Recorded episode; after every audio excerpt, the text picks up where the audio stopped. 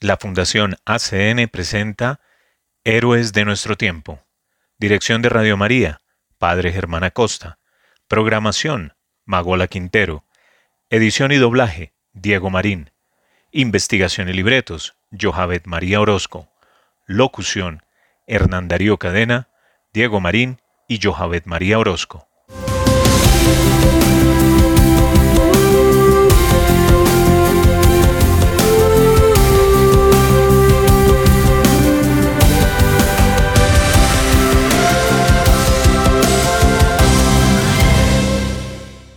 Bienvenidos a Héroes de nuestro tiempo, un programa realizado por la Fundación ACN.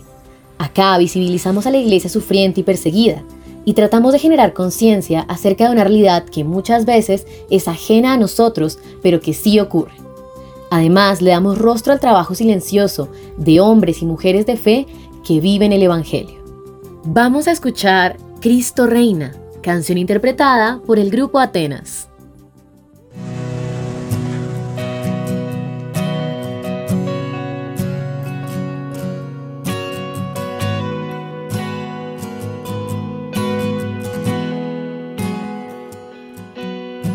Mi corazón quiere alabar, alabarte.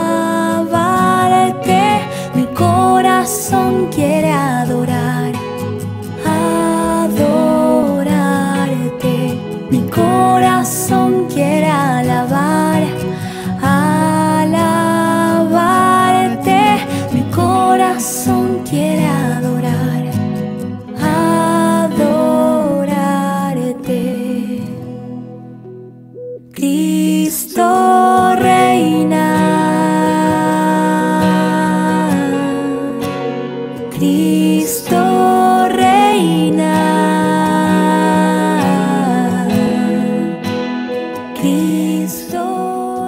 Continuamos en nuestro programa donde hacemos un análisis y destacamos aquellos lugares en los que el derecho a la libertad religiosa es de los más vulnerados.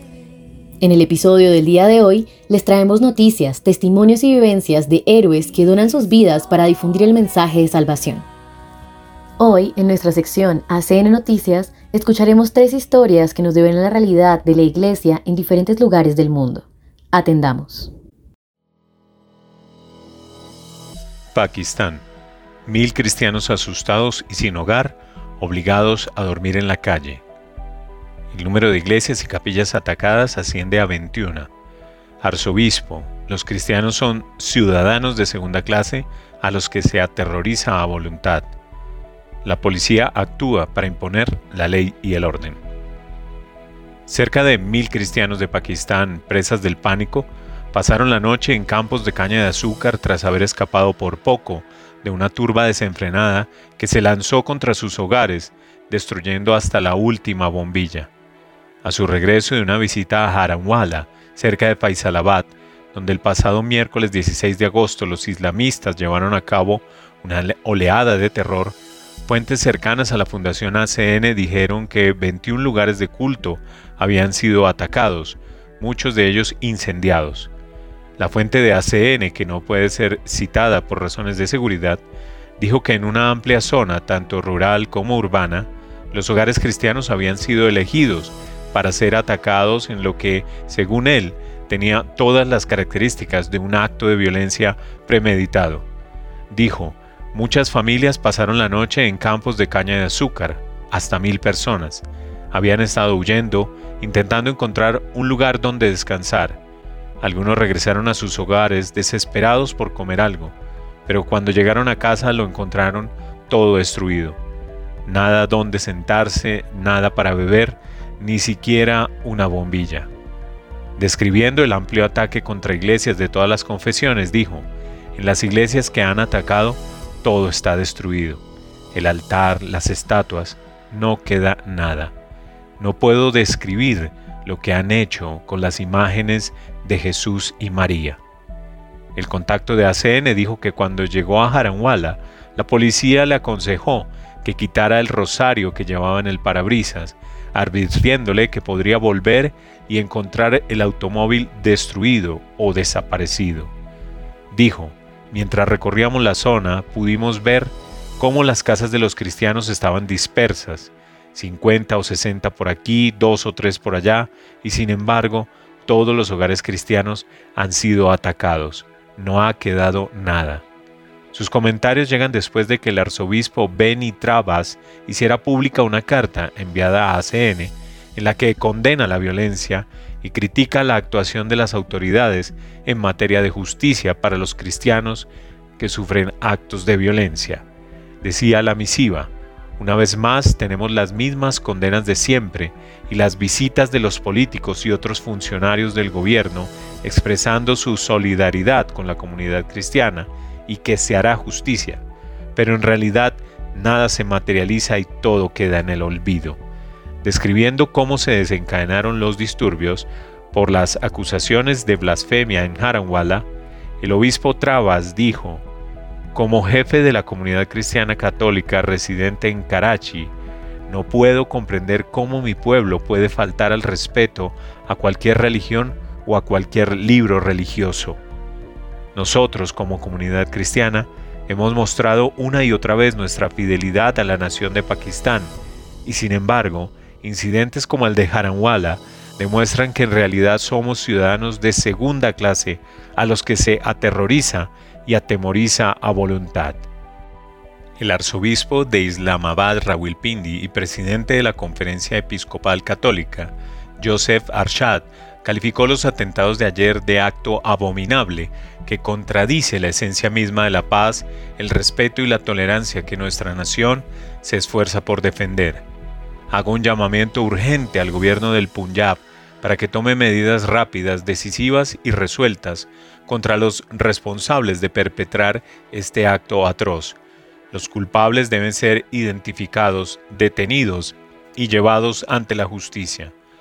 Las declaraciones de los arzobispos se producen en un momento en que el ministro jefe interino del Punjab, Mohsin Naqvi ha prometido restaurar en pocos días todas las iglesias y viviendas afectadas. Mientras tanto, según informes locales, 3.000 policías, incluidas fuerzas de élite, han sido desplegados en la zona. A última hora de la noche, la policía local informó que había realizado 700 detenciones. Los administradores del distrito han prohibido, durante siete días, todas las formas de reunión, excepto las organizadas por el gobierno, que ha ordenado una investigación para esclarecer el incidente con las condiciones establecidas por el primer ministro interino Anwarul Haq. Nigeria. Los asesinatos de cristianos siguen y siguen sin que se produzcan detenciones. Después de que pastores fulani mataran a 21 cristianos e hirieran de gravedad a más de 10 en el estado nigeriano de Plateo, fuentes locales afirman que ataques similares son cada vez más frecuentes y que rara vez se pide cuentas a los perpetradores. El ataque tuvo lugar en la madrugada del 10 de agosto, cuando unos pastores fulani armados prendieron fuego a las casas donde se alojaba una comunidad de cristianos refugiados en Heimpang, cerca de la ciudad de Jos en el centro norte de Nigeria. Masara Kim, un periodista afincado en Jos, comunicó a la Fundación Internacional ACN que, tras incendiar las casas, los extremistas apuntaron con sus fusiles de asalto a quienes intentaban huir de las llamas. El periodista, quien visitó el lugar de los hechos tras los asesinatos, indicó que las víctimas que habían sido desplazadas previamente de los pueblos de los alrededores se habían refugiado en Heipang. También informó de que aproximadamente la mitad de las víctimas quedaron calcinadas hasta quedar irreconocibles y que al menos cinco de ellas eran bebés. Y añadió, fue una escena desgarradora, los enterraron en una fosa común anegada por la lluvia. Se trata de aldeanos pobres que ni siquiera tienen dinero para comida y mucho menos para ataúdes.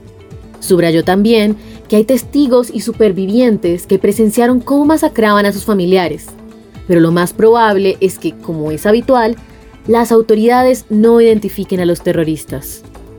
El sacerdote Policarp Lubo, presidente de la Asociación Cristiana de Nigeria en el estado de Plató, afirmó que las matanzas sistemáticas suceden desde hace mucho tiempo en ese estado. Además, subrayó que estas atrocidades deben investigarse y que las autoridades deberían identificar a los perpetradores de estos actos malvados, pero que casi nunca se detiene a nadie y que quienes ocupan puestos de poder rara vez tienen la voluntad de aclarar lo que está pasando. Añadió también que las autoridades nigerianas no están haciendo nada para ayudar a los miles de cristianos de la región que se han visto desplazados tras sobrevivir a estos ataques terroristas.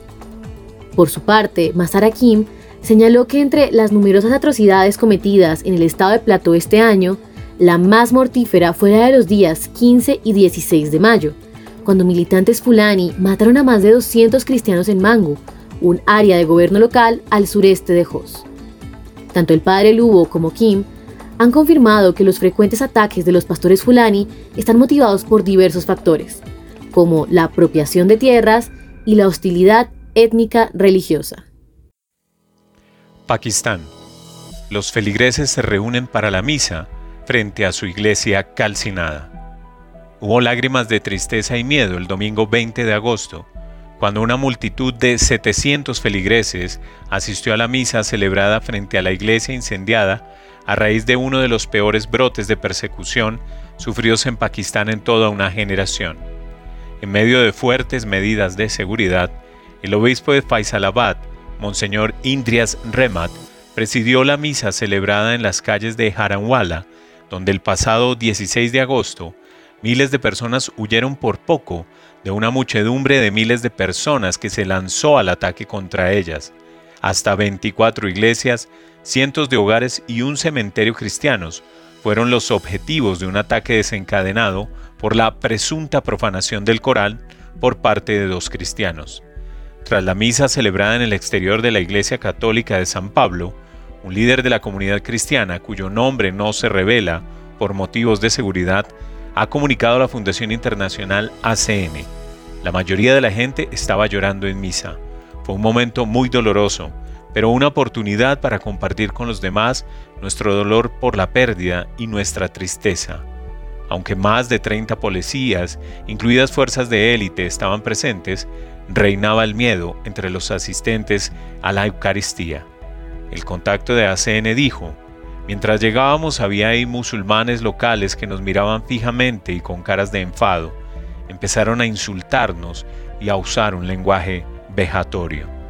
No obstante, otros líderes cristianos también han informado de la preocupación generalizada entre muchos otros musulmanes que, según ellos, están avergonzados por lo ocurrido y dispuestos a ayudar en todo lo posible, y han asegurado que hay líderes musulmanes que insisten en que los responsables de la violencia deben ser llevados ante la justicia. El contacto de ACN añadió que los cristianos que han regresado a Haranwala están horrorizados por la magnitud de los daños causados a sus casas y que han dormido en el suelo sin luz eléctrica y sin poder cocinar. Y precisó, hay gente que ha vuelto a sus casas y se ha encontrado ante la nada y sin un sitio a donde ir. Lo que no puede ser es que sigan durmiendo en la calle o en el campo. La Conferencia Episcopal de Pakistán ha reaccionado ante este último episodio de persecución con una declaración en la que pide que se haga justicia. La Conferencia Episcopal pakistaní denuncia este acto vergonzoso e insta a los gobiernos federal y provincial a tomar severas medidas contra los culpables para llevarlos ante la justicia, escriben los obispos. Un pequeño grupo de canallas ha aterrorizado y atemorizado a la comunidad cristiana para hacerles creer que los cristianos son de hecho ciudadanos de segunda clase en Pakistán y que seguirán siéndolo. Pedimos al gobierno que adopte medidas enérgicas para proteger a las minorías y que ponga en marcha medidas que nos ayuden como nación a convertirnos en seres humanos pacíficos y en una sociedad mejor, para que este tipo de incidentes no vuelvan a producirse en el futuro. En la misma declaración, los obispos dan las gracias a muchas personalidades públicas, religiosas, jurídicas y políticas por haber mostrado su solidaridad con la comunidad cristiana en estos momentos de discordia, pero también se preguntan, ¿se hará justicia? Es muy triste constatar que tras otras experiencias del pasado no haya ocurrido nada y que todo haya quedado en el olvido. Entre tanto, la Iglesia ha proporcionado paquetes con comida, jabón y demás artículos de higiene, tazas, platos y otros productos básicos para el hogar. El contacto de ACN manifestó, muchas familias se quedan sin comer pues no tienen ni hornillos, por lo que ni siquiera pueden hacer té. están psicológicamente muy afectados y asustados. Impactante realidad que nos hace repensar los privilegios que tenemos como cristianos de Occidente y nos interpela en nuestra manera de obrar.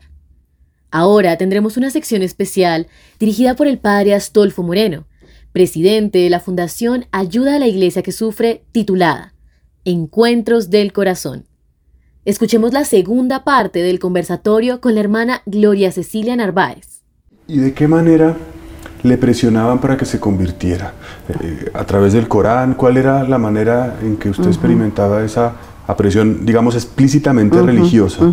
porque pues cada día venían ¿no? y decían, ¿y tú qué horas? Em, porque a veces las mismas compañeras decían, ¿no? ya te vas a orar, ¿no? Cuando de pronto me retiraba un poquito, ¿no? A pintar mi sagrario o a hacer mi comunión espiritual o a rezar el rosario, ¿no? Entonces eh, ellos venían y me decían, ¿y qué, tú ¿y qué es que tú oras, no? ¿Tú oras el Corán? Yo le decía, no, yo no oro el, el Corán, yo soy católica, ¿no? Yo no oro el Corán. Entonces decían, pero tienes que convertirte. La misma francesa me decía, conviértete porque aquí te vas a podrir, ¿no? Ellos lo que esperan de ti es la religión, porque por otra cosa no te tienen, te tienen es por la religión. Si te conviertes, o ella a veces me decía, si logramos huir de aquí, es bueno, mm, porque no, no huimos, ¿no? Y así podemos llegar a una mezquita y entonces tú también te conviertes, ¿no? Entonces yo le decía, no, yo jamás renuncio, a mi fe cristiana, ¿no? ¿Cómo voy a convertir? No, yo, mis padres me la cultivaron desde pequeña, ¿no? Y yo nunca voy a renunciar solo porque ellos me quiten la vida o porque me estén presionando, ¿no? ¿Y alguna vez intentó escaparse? Pues sí, cinco veces lo hice, pero pues fueron mm, momentos muy duros porque un jefe una noche llegó a dejarme un poco de arroz cuando ya no tenía casi comida entonces él me dijo, Gloria, es mejor que te liberes, que te escapes, dijo, porque si no aquí te van a matar. Entonces yo me escapé y pues me, encontré unas camionetas por el desierto donde yo iba y me cogieron, ¿no? Y entonces el hombre se bajó y me dijo, alza las manos, yo pensé que me iba a matar. Entonces cogió con de esos mangueras que llevaban, ¿no? Entonces me empezó a pegar y me pegó y me pegó hasta que me llevó a un campamento, ¿no?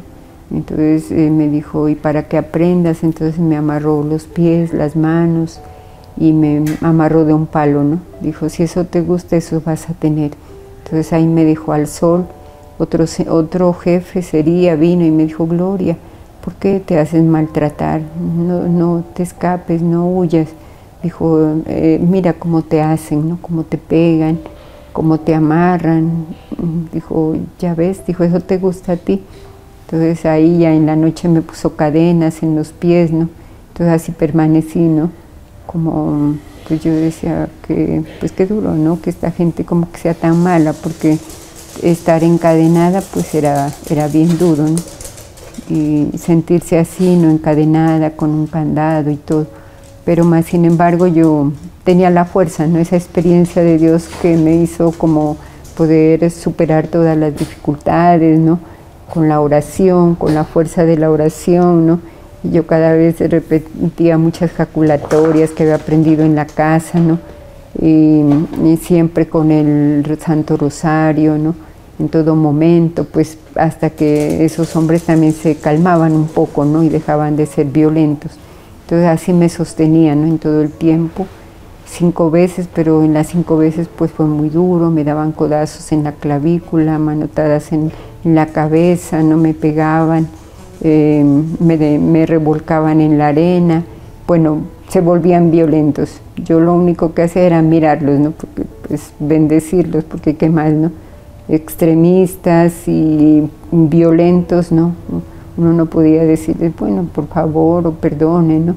o cuando veían que yo pues oraba o se daban cuenta de algo, ya venían a castigarme, ¿no? Ya estás rezando tu religión y todo.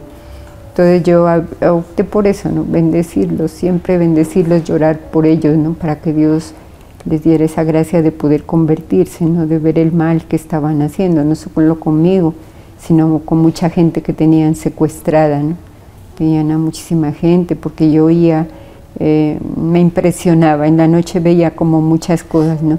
Se escuchaba gente que lloraba, gente que gritaba, gente que andaba como en la noche del desierto, así como yo no sé si era encadenada o gente deforme, ¿no? Como yo veía como una tecnología muy moderna, ¿no?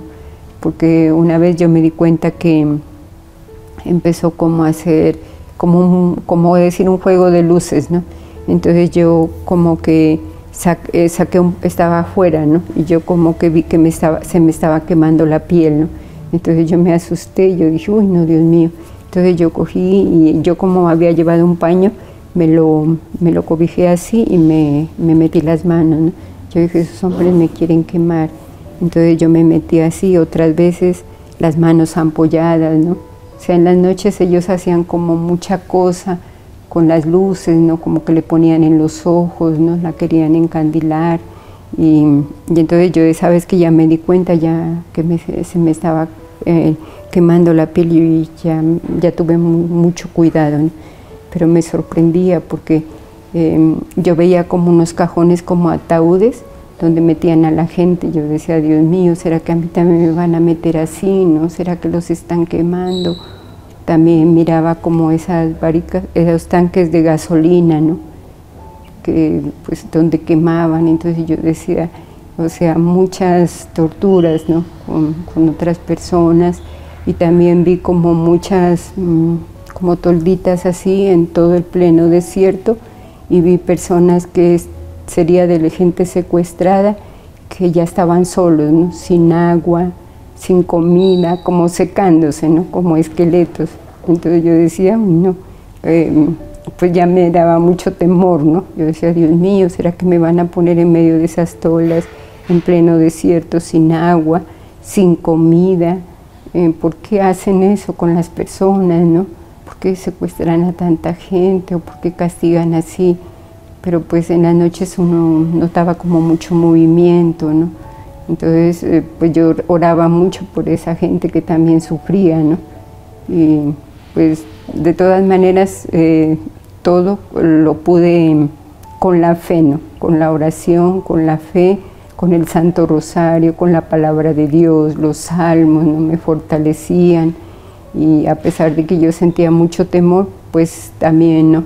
Estaba fortalecida por el Señor. ¿Cómo era pasar una noche, aparte de la presión de las ametralladoras, los animales del desierto, eh, ¿qué, había allí? ¿Qué se encontraba usted también? Porque me dice que pasaba la noche sobre la arena, ahí tirada en la arena. O sea, ellos tenían un campamento y usted vivía como al margen del campamento, cubriéndose de cualquier manera. Pues sí, porque a mí me daba mucho miedo quedarme dentro de un campamento, aunque haya un atoldillo, ¿no? Como para eh, protegerse, pero yo siempre estaba afuera, ¿no?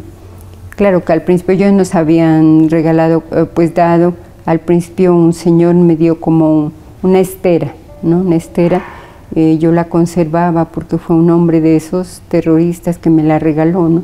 O había gente un poco con un corazón un poco sí, más Sí, sí, había unos que eran buenos, entonces yo me ponía en esa estera, ¿no? Y pues eh, me tapaba un poco con ese paño y a veces, claro, el cansancio de todo un día, ¿no? De todo, como esa, esa, esta parte psicológica, ¿no? como estar pues en esa lucha, ¿no? Como por soportando tanta cosa, tanto insulto, tantas cosas, entonces uno terminaba agotada, ¿no? Y el sol más encima fuerte, entonces a veces como que me quedaba dormida, ¿no? Pero inmediatamente yo me despertaba y veía la realidad, ¿no? Que estaba rodeada de todos ellos y pues yo no me podía dormir, ¿no? Pero pues tratar como de estar como vigilante, ¿no? A ver qué hacen, porque a veces se acercaban a mí y qué, y todavía estás viva y que, bueno, entonces yo decía, eh, pues Dios me da la gracia de poder eh, tener esa fuerza, ¿no? Esa paciencia, esa esperanza, ¿no? Contra toda desesperanza, porque yo tenía mucha esperanza, ¿no? Cada vez que miraba el sol así fuerte y todo, decía un día más que el Señor me ha concedido, Em, estoy viva, es un milagro más que el Señor hace, ¿no? Voy a, voy a estar siempre en oración, con los salmos, con la palabra de Dios, con el Santo Rosario, ¿no? que el Señor logre convertirlos, pues cada día era diferente, porque si los perseguían era huir, ¿no? Sabíamos que los militares o quienes los perseguían estaban cerca, entonces era huir, huíamos, ¿no? Y eso implicaba muchas horas, ¿no? Si íbamos en carro de viaje o caminar muchos kilómetros para poderse esconder. ¿Y había también animales? Claro, había mucha serpiente, ¿no? De esas víboras en el desierto, ¿no? Que todas las noches pues salían, ¿no? De estos huecos de arena, yo no miraba todo esto, ¿no? Pero de todas maneras, pues miedo siempre yo tenía, pero pues tampoco me dejaba paralizar, ¿no? Siempre tenía la confianza puesta en Dios, o, o también habían de esos que eran buenos, ¿no? Como que estaban pendientes de mí, o como que veían el peligro, ¿no? Y como que Dios me fortalecía, pues para poder yo salir de todo ese peligro, ¿no? Salir de todo ese peligro. Usted mencionó que algunas noches las tuvo que pasar entre hormigas venenosas. ¿Cómo Sí. era esto? O sea, ellos, eh, pues, ellos conocen bien el desierto, ¿no? Entonces, unas veces nos ponían como en medio, hacían así unos huecos con pala y nos ponían en medio de las hormigas, ¿no? Entonces, uno toda la noche, pues, esas hormigas se le subían. Yo me cubría nomás con el paño. Y, y yo decía, Dios mío, ¿no? Pues, todo lo que hacen, ¿no? Como para torturarla, como para ver hasta dónde aguanta uno, ¿no? Y muchas cosas también tradicionales que ellos nos hacían, pero, pero siempre pues me sentí fortalecida, ¿no? Por el Señor y yo decía, no voy a mostrar que tengo miedo, ¿no? Ni tampoco voy a llorar, eh, voy a estar siempre en oración, en oración, ¿no? Porque si uno les muestra miedo a ellos, peor. Eh, yo ya más o menos conocía la cultura, entonces siempre me pude mantener en esa serenidad, ¿no? En esa paciencia, en oración, oración en esa experiencia de Dios, pues, ¿no? que Dios me da fuerza, la comunión espiritual, la contemplación de la naturaleza, o sea, el sorprenderme, aunque sea de esa pequeñita flor en la arena del desierto del Sahara, ¿no? porque para uno era ver esas, esas acacias como soportaban con el tiempo, ¿no? Porque son esos árboles que hay en el desierto en los cuales los camellos se alimentan, ¿no? Me sorprendía, yo decía, pero ¿cómo aguantan estos árboles en medio de la arena del desierto, ¿no? Como que tienen unas raíces profundas y en una lluvia pueden como guardar el agua, ¿no? Para alimentarse y poder... Entonces, eh, de todo eso me sorprendía, ¿no? Todo lo que veía, pues aunque eh, de esos hombres, ¿no? A veces que se enfermaban, a veces, eh, pues... eh, yo veía que salían a buscar agua, ¿no? A muchas horas o días de camino, ¿no? Entonces yo decía, pues ellos también sufren, ¿no? Porque no es vida buena estar aquí en el desierto, pero porque se dan esa mala vida, ¿no? Y porque nos tienen a nosotros también aquí. Y espiritualmente, usted, que creo que es el punto también más importante, se sostuvo, como lo decía, contemplando la naturaleza, digamos, adorando con el dolor de no poder recibir al Señor en la comunión. Pero, ¿cuál, cuál, ¿cómo podría escribir, describir la enseñanza o alguna enseñanza? Porque por supuesto no es una, pero que al salir, al volver, al estar de nuevo eh, en su casa, en su país, por ejemplo, ¿qué, qué cree que, que le deja de una manera muy especial esta, esta experiencia? Pues eh, el ayuno de la Eucaristía, ¿no? O el ayuno de la Eucaristía para mí era muy, muy duro, ¿no? Porque yo decía, Dios mío, aquí no me puedo, no puedo alimentarme de la Sagrada Eucaristía, pero lo hago espiritualmente, ¿no? Lo hago espiritualmente, me alimento de la comunión espiritual, me uno a todas las personas, hago mi comunión espiritual, ¿no? Y también yo decía, mi, mi espíritu y mi corazón no están secuestrados, ¿no? Puedo contemplar, puedo contemplar la naturaleza y con mi espiritualidad franciscana, pues bendecir, bendecir aunque era maltratada, aunque era odiada, ¿no? Pues amar a esos hombres, querer el bien, porque yo veía, por ejemplo, muchos peligros que ellos corrían y tenían que tapar todo, incluso esas armas, esconderlas, ¿no? esos carros poner y pues yo también salía corriendo, ¿no? Ayudarles a tapar esos carros para que no los puedan encontrar con esos drones, ¿no? A esconderme como ellos se escondían. O sea, pues yo no les deseaba el mal. Yo siempre les deseaba el bien, pues eh, lo de todas maneras yo decía son vidas humanas, ¿no? Por- porque yo voy a querer el mal de ellos o que mueran, ¿no? Siempre tuve en esa actitud como de vivir las bienaventuranzas, ¿no? Sea, de ser, de no agredir, de, de bendecirlos, de amarlos, de respetarlos, ¿no? De comprenderlos, pues como ser luz, ¿no? En medio de esa oscuridad, de, pues claro que muchas veces le preguntaba mucho al Señor, ¿no? Dios mío, Dios mío, ¿por qué me has abandonado? ¿Hasta cuándo esta tortura? Ya pasó un año, dos y yo sigo. Y son groseros en ese maltrato, como me pegan, o sea, violentos, ¿no? Entonces, eh, pero más sin embargo yo nunca, sino como dice Francisco de Asís, pues mirarlos con misericordia, ¿no? Mirarlos con misericordia aunque me hagan lo que hagan. Y pues eh, yo seguí en esta contemplación, siendo mi via crucis, ¿no? O sea, pensando en María cuando recibió a Jesús eh, muerto en sus brazos, ¿no? Ese dolor tan grande, ¿no? Como yo no podía unirme a todo este sufrimiento que estaba viviendo, ¿no? Y de verdad que para mí la Eucaristía fue, mm, fue lo más fuerte, ¿no? Yo inclusive repetía la plegaria eucarística cada día, ¿no? Y es justo y necesario darte gracias, Señor, aquí y en todo momento, ¿no? Entonces, mm, todo eso me unía, ¿no? O sea, la espiritualidad fuerte, que en mi formación fue lo más fuerte, la espiritualidad eucarística, ¿no? Y pensaba en mi madre fundadora que sea Dios jamás se deja ganar en generosidad, ¿no? Decía, entre más eh, la voluntad de Dios y el Santísimo Sacramento es un cielo para mí, ¿no? Y decía, contarle todos sus sufrimientos a Él de rodillas entonces decía, así encontrarás paz y serenidad para tu alma. Entonces yo también ¿no? me ponía de rodillas y pues le hablaba como cara a cara al Señor, ¿no? Y le decía lo que yo sentía en ese momento, ¿no? ¿Qué significa callar? Bueno, para mí callar en ese momento pues era desarmar la guerra, ¿no? Porque pues yo mm, decía, callando, esos hombres, aunque me insultan, aunque me maltratan, me pegan, ¿no?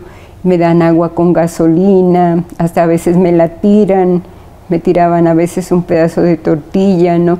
O me tiraban un agua casi podrida que me la daban, ¿no? Entonces yo siempre callé y yo vi que ellos se desarmaban, ¿no? De todo lo que yo, pues me hacían, yo nunca respondía, ¿no? Me hacían cosas, ¿no? Eh, buscaban siempre hacerme daño, pero yo nunca les respondía nada, ¿no? Sino yo siempre callaba los miraba y callaba, ¿no? Entonces yo comprendía que callar era desarmar la guerra. O sea, detener las lágrimas, mm, hacer ese silencio interior y exterior, ¿no? Porque yo pude vivir como una escuela de oración allá en el desierto, en el silencio. Claro que fue un tiempo como de purificación, de sufrimiento fuerte, ¿no? Pero pues también eso me, me ayudó a, a callar siempre, ¿no? Si venía yo creo que hasta esos otros jefes se sorprendían cuando ese señor me, eh, esos me maltrataban o me pegaban durísimo, ¿no? Con patadas, con, con pedazos de manguera por todo el cuerpo, ¿no? Eh, a veces, una vez con un palo hasta que me dejaron esta parte del ojo negro, ¿no? Entonces yo los miraba y callaba, ¿no? Porque ellos como que esperaban que yo les pueda insultar o decir o darles una o, no o maltratarlos no yo siempre los miraba y callaba no entonces para mí callar es desarmar la guerra no desarmar la guerra porque ellos se desarmaban y se iban no pues ya me maltrataron ya hicieron yo no les decía nada y luego se iban no y me acuerdo que venía un jefe y decía nosotros no queremos que te maltraten no o sea decía tienes que huir tienes que liberarte no o sea, pues hasta ellos mismos como que se sorprendían de todo, de todo lo que me hacían, esos hombres con violencia, porque si había uno que una vez sí me dejó pues casi así no sorprendida de todo, porque me cogió de atrás y me empezó a revolcar en la arena, luego me paraba y me seguía revolcando, ¿no? Como unas cinco veces hizo. Y decía, y no lloras, y no dices nada y seguía haciéndolo. Entonces yo solo lo miraba, ¿no? Entonces yo decía, para mí eso era callar, ¿no? Desarmarlos, porque yo sabía que eran terroristas, que eran extremistas y que tal vez con una palabra que yo diga iba a ser peor, ¿no? Entonces mejor, eh, como decía nuestra fundadora, callar para que Dios nos defienda, ¿no? Porque yo después de esta experiencia pude ver cosas como división entre ellos mismos, ¿no? Porque un día yo vi que eh, escuchaba que estallaban bombas, metralletas, ¿no? Y después yo salí, pude, un hombre siempre había que me quitaba las cadenas de los pies, pude caminar y vi como una fila de hombres que habían matado y les iban a echar gasolina para quemarlos. Entonces yo los miraba, sus rostros, como torturados. Entonces yo decía, ve, si son los mismos jóvenes que a mí me cuidaron, los que me insultaban, ¿no? Son los mismos. Entonces yo mm, como que me llenaba de miedo, ¿no? Y me, me, corría a sentar mejor, ¿no? O sea, como vi como que ellos mismos se iban destruyendo, ¿no? Y se iban acabando, yo no sé si por, por cosas que les pasaban, ¿no? Y a veces miraba sangre, miraba como tumbas que habían hecho en la misma arena del desierto, ¿no? Y entonces yo decía, uy, Dios mío, como que esos hombres están acabando entre ellos mismos, ¿no? Como que ha pasado algo, una división, como que estallaron campamentos, no sé qué pasó en la noche, porque fue unas noches violentas, pues que uno escuchaba, ¿no? Entonces yo cuando los miraba así tendidos, yo decía, pues entre ellos mismos se van destruyendo, ¿no? O sea, como el mal nunca vence, ¿no? siempre vence el bien. O sea, nunca la oscuridad, siempre la luz, ¿no? O sea, el que hace el mal nunca va a estar bien. Y, y finalmente, en ese contexto en el que, digamos, una persona frágil o, digamos, que no está armada, que no tiene todo este poder, ¿cómo es posible que la liberen? ¿Y, ¿Y, qué pasa con las otras dos compañeras? ¿Qué pasó con estas dos? La francesa que usted me dice que era una humanitaria o la protestante, ¿qué pasó con ellas? ¿Y, cómo, ¿Y cómo recobró usted la libertad? Bueno, la señora francesa, ella sí la liberaron, Pues yo no sé, a ella la sacaron de donde ella estábamos. Se convirtió al Islam. Eh, pues con pena con mi compañera protestante, pues yo siempre le decía a ella, ¿no? Es mejor callar, ¿no? Ellos están armados, inclusive para hacer su oración, ¿no? Ponían una metralleta al frente y aclamaban a Alá, ¿no? A Dios. Entonces yo me sorprendía, yo decía, frente a una metralleta, ¿no? Yo decía, nosotros no, nosotros nuestra arma es la oración y de rodillas ante el sagrario, ¿no? Pero no delante de un arma, por eso son tan violentos. Entonces ella eh, como que perdió la razón, ¿no? Mi compañera suiza perdió la razón y un día eh, hubo un peligro muy grande, o sea, nos estaban persiguiendo y ya casi nos alcanzaban. Entonces yo veía como ese jefe temblaba, yo inclusive en ese momento yo recé fuerte, ¿no? La plegaria de la Virgen María, yo le decía, ruega por nosotros, Santa Madre de Dios, no desprecies nuestras súplicas, líbranos de todos los peligros, oh Virgen siempre gloriosa y bendita, ¿no? Entonces yo siempre pedía por ese jefe, ¿no? Porque ni siquiera manejar podía esa, esa camioneta, se le zafaba el volante, ¿no? Yo me angustiaba de verlo.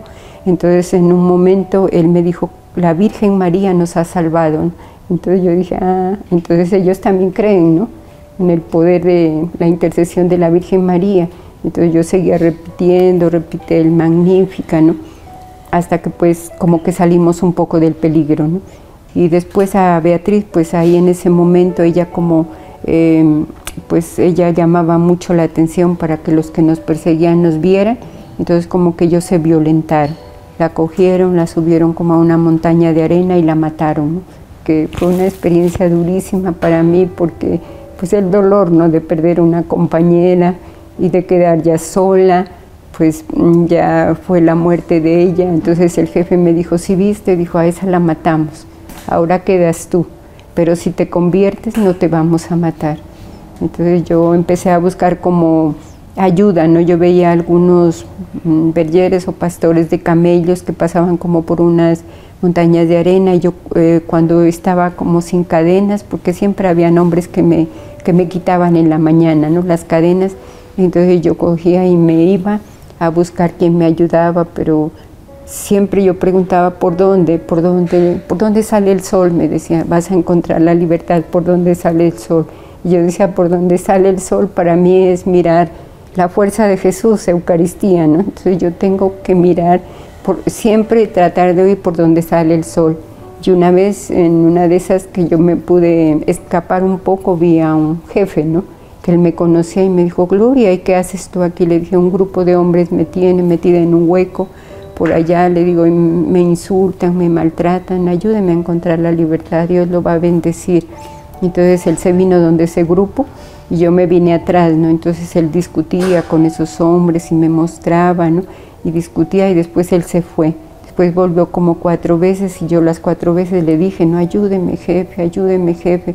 Era un jefe como conocido, ¿no? Del norte de Malí, que a Beatriz, mi compañera protestante, le quería como dar la oportunidad de la libertad, ¿no?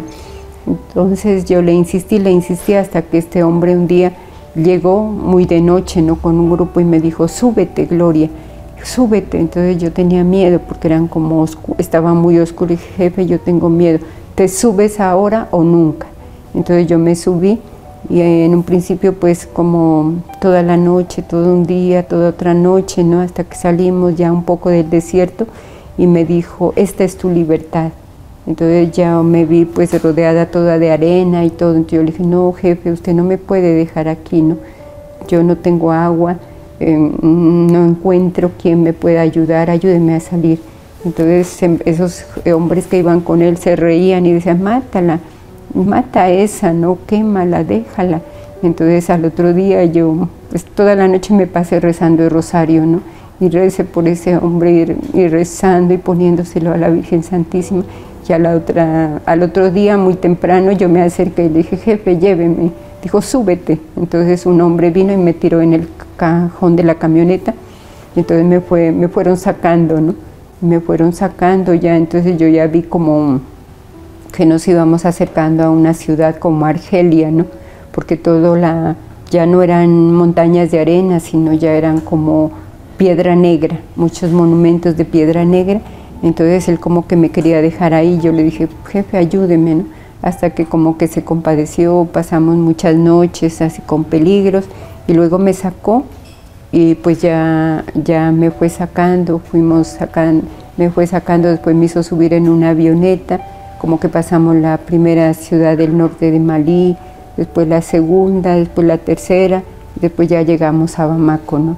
Y entonces él me acompañó todo ese recorrido y ahí yo ya vi un carro que lo esperaba y entonces me dijo, súbete. Y entonces yo ya me subí y de todas maneras en el trayecto yo tenía miedo y ya alcancé a ver como un pozo de agua, entonces yo le dije que me dejara irme a bañar un poco, ¿no? Dijo, no, pero me regaló un poco de agua. O sea, entonces me dijo, no tengas miedo, no tengas miedo, Gloria. Entonces me regaló un poco de agua así hasta que llegamos a Bamako. Y ya él mismo me llevó a, a donde el presidente. Entonces el presidente me dijo que ellos habían como enviado a mucha gente a que nos buscaran en el desierto, y que yo ya estaba libre, pero que tenía que salir pronto de Malí porque había habido un golpe militar y pues estaba en tensión todo Malí, porque yo veía que todos estaban apuntando con metralletas y todo, entonces ya pude volver a la libertad. Pues de verdad un milagro de Dios. Pues es impresionante, querida hermana Gloria, yo le agradezco de corazón que nos comparta con este detalle su experiencia humana, su experiencia espiritual. Y ahora que usted decía la arena del desierto, me venía a la mente aquello que experimentó Moisés cuando vio la zarza ardiente y Dios le dijo, quítate las sandalias porque pisas terreno sagrado. Y creo que usted nos ha permitido pisar el terreno sagrado de su experiencia, de su corazón. Y yo en nombre de todos los que están viendo esta entrevista se lo agradezco porque nos fortalece, nos anima, nos muestra un horizonte, nos deja tantas cosas en el corazón. Y le agradezco porque sé que volver a expresar tiene que consistir para usted en, en revivir muchas cosas, pero sepa que ninguna palabra, ningún compartir es en vano porque nos edifica y nos permite valorar nuestra fe, nos permite eh, tomar conciencia de lo que sucede y nos permite eh, realmente escuchar la voz de Dios. Así que Hermana Gloria, Dios se lo pague. Gracias. Muchas gracias por estar con nosotros. Muchísimas gracias. ¿no? Dios la bendiga. Gracias.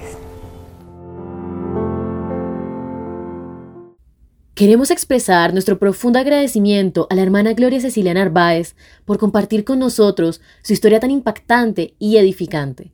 Su valentía y resiliencia son verdaderamente inspiradoras. Este testimonio nos revela cómo Dios estuvo verdaderamente presente durante aquellos casi cinco años de cautiverio. Su fe inquebrantable y su conexión espiritual le brindaron fuerza y consuelo en momentos de gran adversidad.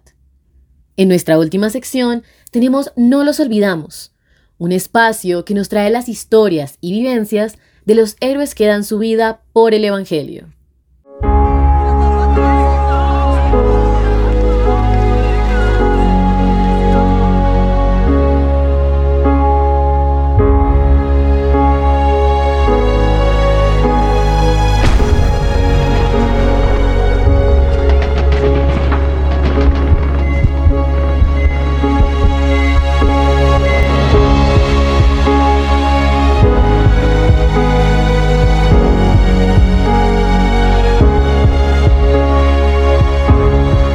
Bienvenido nuevamente a No los olvidamos, puente de amor para la iglesia con la Fundación ACN. Acá le damos voz y rostro a los héroes anónimos de la iglesia sufriente y perseguida que desde lo cotidiano entregan su vida por amor a Cristo. En este episodio encontramos a unas heroínas silenciosas que cumplen las palabras de Jesucristo.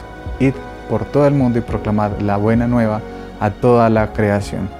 Se trata de las hermanas misioneras combonianas, comunidad fundada por Daniel Comboni en 1872 con el fin de evangelizar en tierras africanas.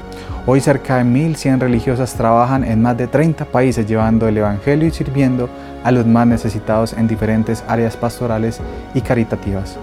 Conozcamos a estas consagradas.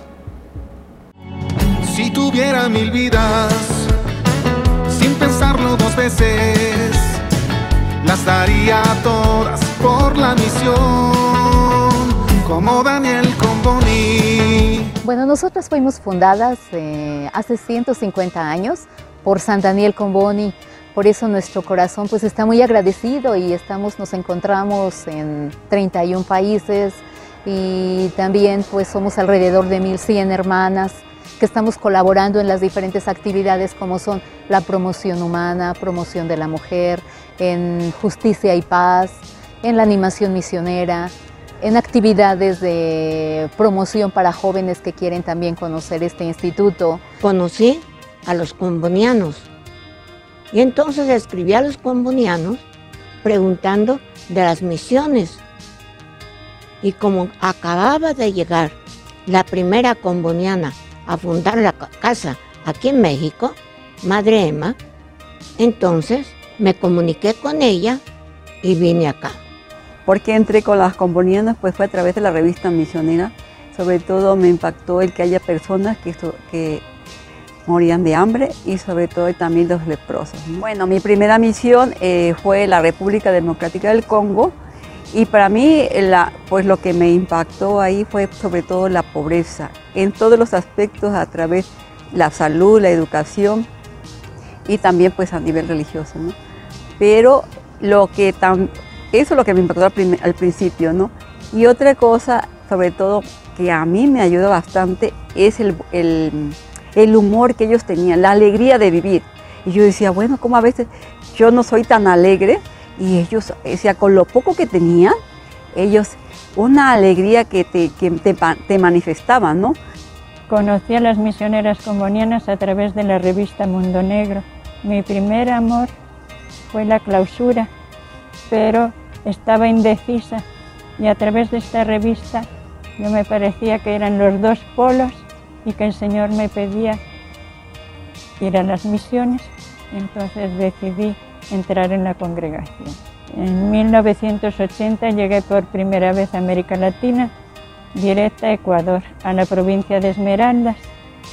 Después he estado en Lima, en Perú, y ahora llevo 14 años aquí. Y yo puedo decir que he recibido más de lo que yo he podido dar. De cariño, de apertura de la gente, de sentirse uno más, de deseos de conocer a Dios y de sentirse como de la familia. Soy hermana misionera comboniana, originaria de Perú, especialmente Lima, Perú. Eh, ingresé con las misioneras combonianas en el año 2006 ¿Cómo conocí a las combonianas? Mi parroquia es, es comboniana, trabajan los combonianos y he sido catequista muchos años, pero algo que me ha impactado mucho de, de, de las hermanas ha sido que que han estado presentes y están presentes en diferentes partes del mundo. Especialmente compartir su alegría con la gente, con las personas que necesitan. Y, y algo que me clavó en el corazón diría es que, que me empecé a amar, digamos, la misión del África. Después de la formación fui destinada a Kenia para trabajar en un pequeño dispensario. Este dispensario se encuentra en la periferia de Nairobi, que es la capital de Kenia. Ahí tenemos una pequeña comunidad. Trabajamos con enfermos, eh, con diferentes patologías, especialmente con las personas que sufrían muchas malarias, otros de nutrición, la mayoría también pobreza. Y lo más, que, lo más bonito que a mí me ha impactado es que la gente es muy sencilla. Yo he aprendido mucho de ellos porque he aprendido a convivir con diferentes realidades, diferentes culturas, a entrar dentro de su realidad. Y algo que me ha apasionado mucho es que la gente te trata como familia, te cuida, te protege y siempre ve lo mejor para ti, a pesar que no eres de su sangre. Y cuando yo llegué a África, al Chad, había habido un golpe de Estado. Y me impresionó mucho ver que por donde yo pasaba todos los poblados quemados. Yo decía, Dios mío, ¿dónde caí? Y por fin tuve muchas dificultades para llegar. Digo, eh, tuve que viajar en camiones cargados de muchas cosas y arriba, arriba yo iba. Pero bueno, gracias a Dios, ¿verdad? Y cuando yo llegué, pues eh, el obispo decía, "¡Eh! ¿cómo llegaste? Le dije, pues, pues aquí estoy. Tuve la oportunidad y fui asignada como primera misión a Zambia, que es un país al sur del continente africano. Ahí me tocó trabajar con la comunidad Losi. Eh, este pueblo es un pueblo que se dedica a la agricultura, vive de esto y pues me tocó acompañarlos también ofreciéndoles talleres y actividades que les ayudaran a tener cultivos más productivos y sobre todo eh, que lo que cultivaran tuviera los nutrientes para que eh, los niños, las mujeres embarazadas de manera muy especial pudieran robustecer sus cuerpos y tener una vida pues más sana. Si yo tuve la oportunidad de pues nuevamente de, elegir esta vida misionera comuniana, la elegiría porque para mí yo he sentido siempre la presencia del Señor. He sentido cómo Dios eh, cumple lo que dice, no vayan por todo el mundo, prediquen el Evangelio, que yo estaré con ustedes todos los días hasta el fin del mundo. Entonces yo he sentido esa presencia y es lo que, lo que a mí me, ha empujado siempre a renovarme y a hacer cada día eh, pues ese testimonio de darlo a conocer porque yo me siento amada por él. Eh, Dios nos envía, de verdad, ya lo que a mí me ha marcado toda mi vida como misionera comboniana ha sido que este, este pasaje de Mateo 28 que dice, vayan por todo el mundo, yo los haré, o sea, eso me impacta mucho y yo estaré con ustedes todos los días al fin de los tiempos. Muchas veces también estamos llamadas no a hacer, sino a estar. Y estar con las personas aparentemente perdiendo el tiempo, era estar con ellos. Y alguna de estas ocasiones también vino una, esta persona y otras, dice hermana, ¿sabes qué? Verdaderamente, yo creo que Dios existe. Porque estaba pensando, ¿cómo es posible que ustedes misioneros han dejado su familia? ¿Por qué están aquí en este contexto que estamos viviendo? ¿Por qué están en esta situación?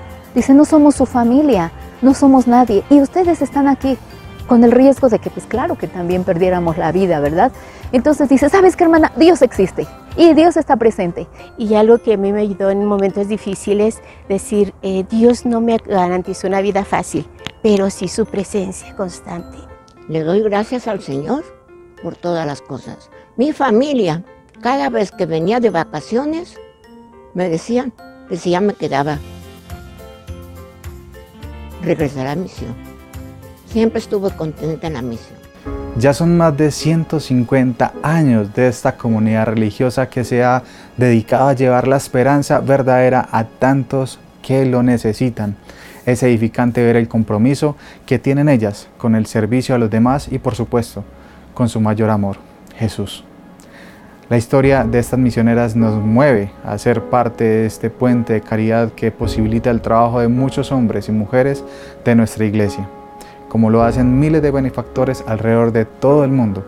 Gracias a su generosidad concreta nos permiten decir constantemente, no los olvidamos.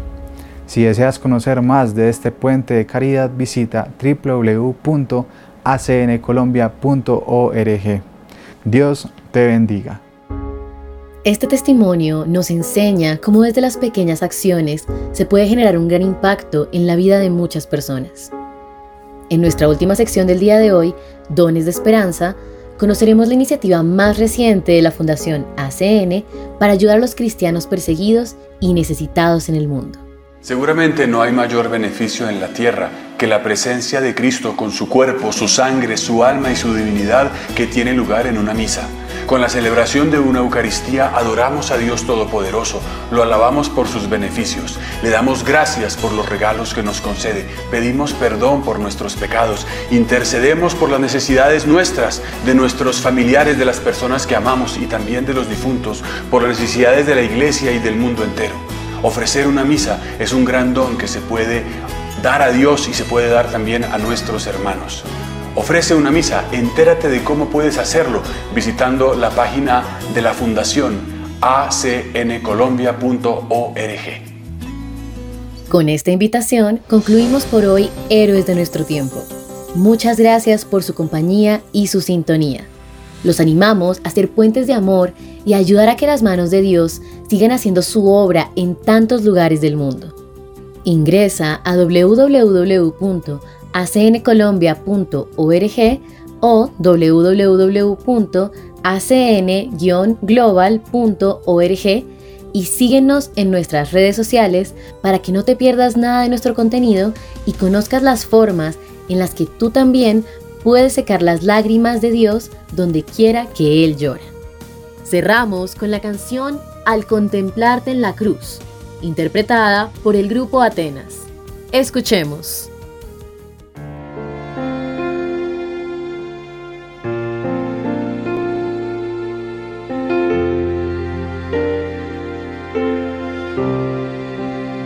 Siendo Dios, fuiste tan tú te hiciste traicionado y rechazado. Siendo Dios, tomaste mi lugar, cargaste en tus hombros mis heridas y pecados. Fue por mí.